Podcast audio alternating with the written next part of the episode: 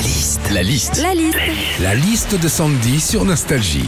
Mercredi 16 septembre, c'est la journée mondiale du transport public. Qu'est-ce qu'on vit quand on prend le bus? La liste de Sandy? Déjà, quand on est à l'arrêt de bus, il y a des panneaux qui te disent à quelle heure il va passer. Alors maintenant, c'est hyper moderne, hein, tout est sur écran.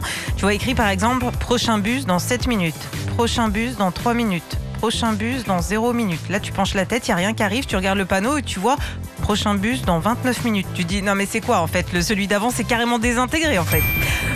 Quand on prend le bus, c'est pour aller d'un point A à un point B. Mais si tu veux t'initier au pole dance, c'est possible aussi. Hein. L'autre jour, j'étais euh, debout dans un bus blindé, accroché à la barre.